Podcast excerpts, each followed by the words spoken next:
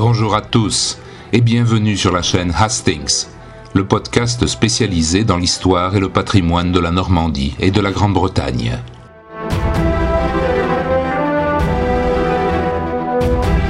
Savez-vous quelle est vraiment l'origine de l'hymne britannique? Le God Save the Queen, que Dieu protège la reine, ou bien entendu God Save the King dans le cas d'un roi, est l'une des mélodies les plus connues dans le monde entier. Cette musique inspirante accompagne toutes les cérémonies officielles, et pas seulement d'ailleurs, puisqu'on la jouait même dans tous les théâtres et cinémas anglais à la fin de la représentation, jusque dans les années 1960, et dans certaines salles jusque dans les années 1970. Et le public se levait à l'unisson par respect pour Sa Majesté et pour la nation.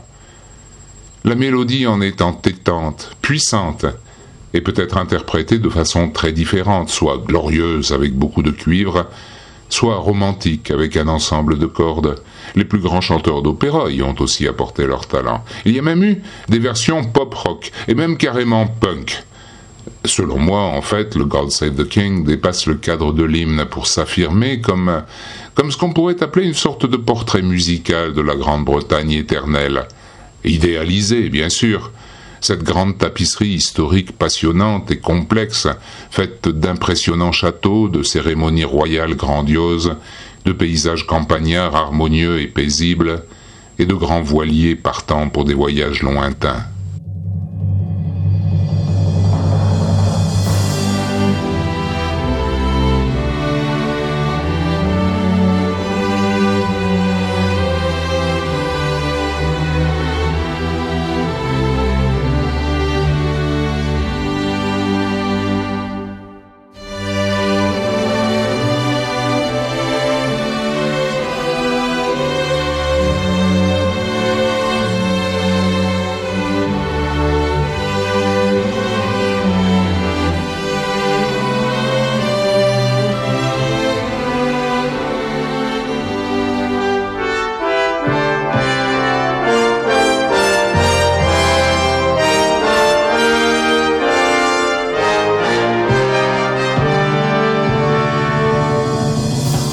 Il existe aussi d'autres grands hymnes, peut-être moins connus internationalement, mais dont la force évocatrice est également indéniable. Il s'agit de Rule Britannia, The Land of Hope and Glory, et de Jerusalem. Rule Britannia est un chant patriotique vigoureux, évocateur de la grande puissance maritime britannique, composé par Thomas Arne en 1740 sur un poème de James Thomson.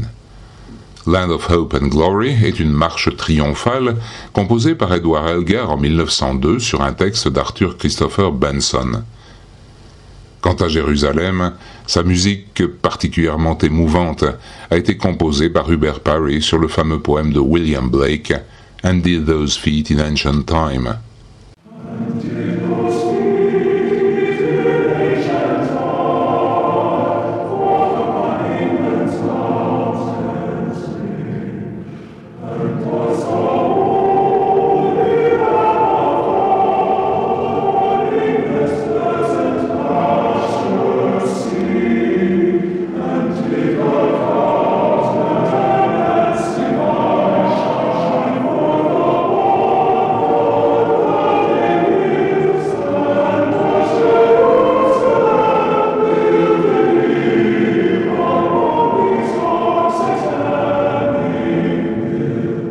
Revenons au God Save the King.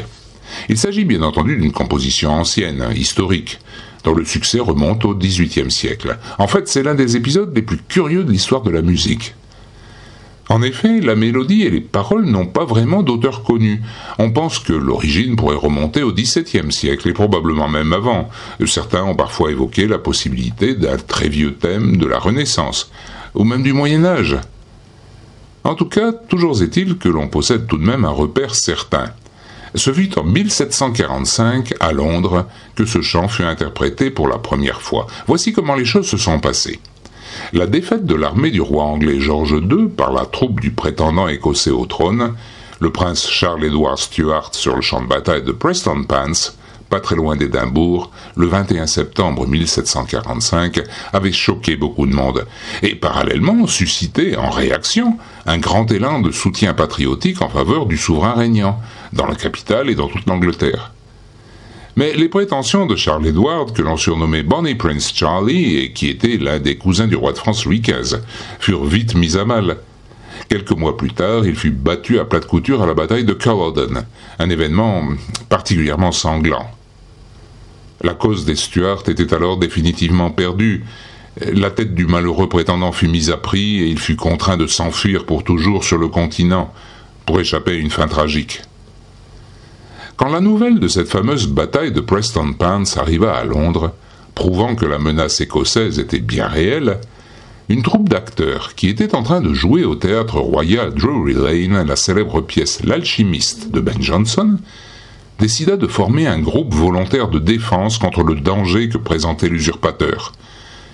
Le chef d'orchestre du théâtre composa en toute hâte un arrangement du thème du God Save the King, qui était déjà plus ou moins dans la tradition populaire, et tous ses musiciens et chanteurs l'interprétèrent avec ferveur à l'issue de la représentation du 28 septembre. Le succès fut immédiat. La salle applaudissait à tout rompre, on en redemandait. Dès lors, il fut décidé d'étendre cette coutume à tous les théâtres, chaque soir, et voilà donc l'origine de cette habitude dont je vous parlais au début de cet épisode, et qui dura jusqu'au-delà des années 1960. Après la première représentation au théâtre de Drury Lane, cette mélodie s'est peaufinée grâce au talent de grands compositeurs, et s'est petit à petit imposée comme hymne national. On l'a jouée à chaque apparition publique des souverains britanniques, même si ce ne fut vraiment qu'au XIXe siècle hein, qu'elle fut reconnue pleinement en tant que telle, et notamment au moment où la reine Victoria est montée sur le trône. Euh, c'était en 1837. Pourtant, l'affaire n'est pas si simple, car c'est maintenant qu'entre en scène une dame de qualité bien française, dont l'esprit vif et piquant faisait les beaux jours des salons de la bonne société. La marquise de Créqui.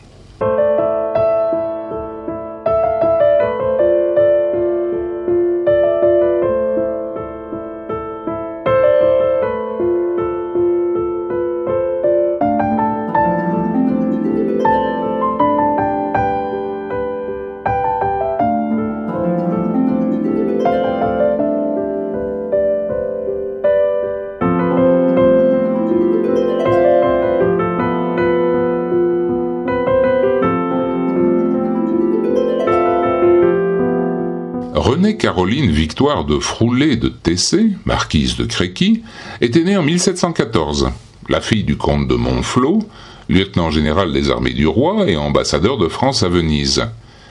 Cultivée, mondaine et d'esprit alerte, elle a laissé dans l'histoire un ouvrage intitulé simplement Souvenir de la marquise de Créqui, truffé d'anecdotes sur les personnages célèbres du temps de Louis XV, de Voltaire à Madame de Maintenon en passant par Casanova. Dans son livre, elle raconte aussi une histoire incroyable. Selon elle, le God Save the King ne serait pas du tout une musique anglaise, mais bel et bien française. Écoutez, vous vous souvenez peut-être que Louis XIV vécut bien vieux, pour l'époque, et régna fort longtemps, mais que malheureusement il eut à souffrir de nombreuses maladies, euh, que la médecine du XVIIe siècle était la plupart du temps bien en peine de soigner efficacement. C'est ainsi qu'à l'automne 1686, le premier chirurgien de la cour, Charles-François Félix, réalisa sur le corps de Louis XIV une opération extrêmement délicate et particulièrement douloureuse, le traitement d'une fistule, c'est-à-dire d'un abcès anal.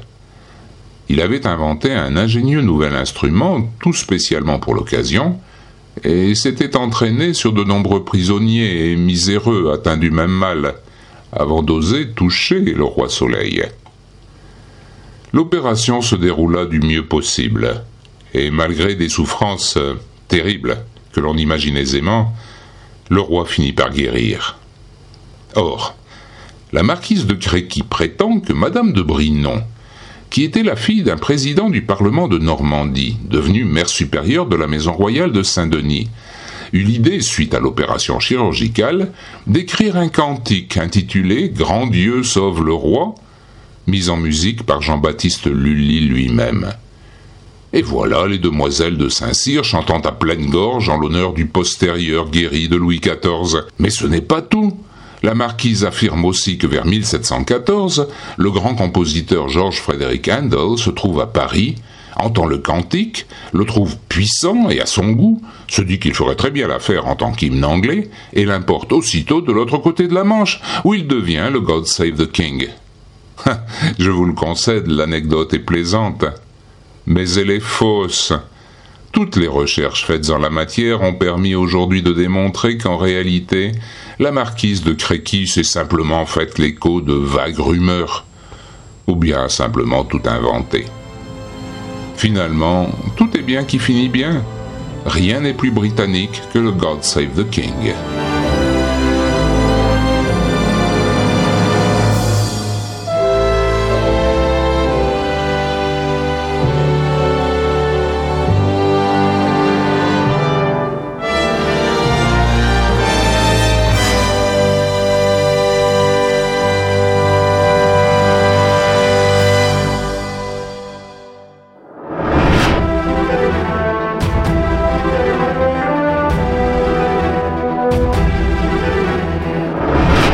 Je vous donne rendez-vous très bientôt pour de nouvelles découvertes dans le programme Hastings. Et n'oubliez pas de vous abonner pour être sûr de ne pas manquer les autres épisodes. Take care and see you soon.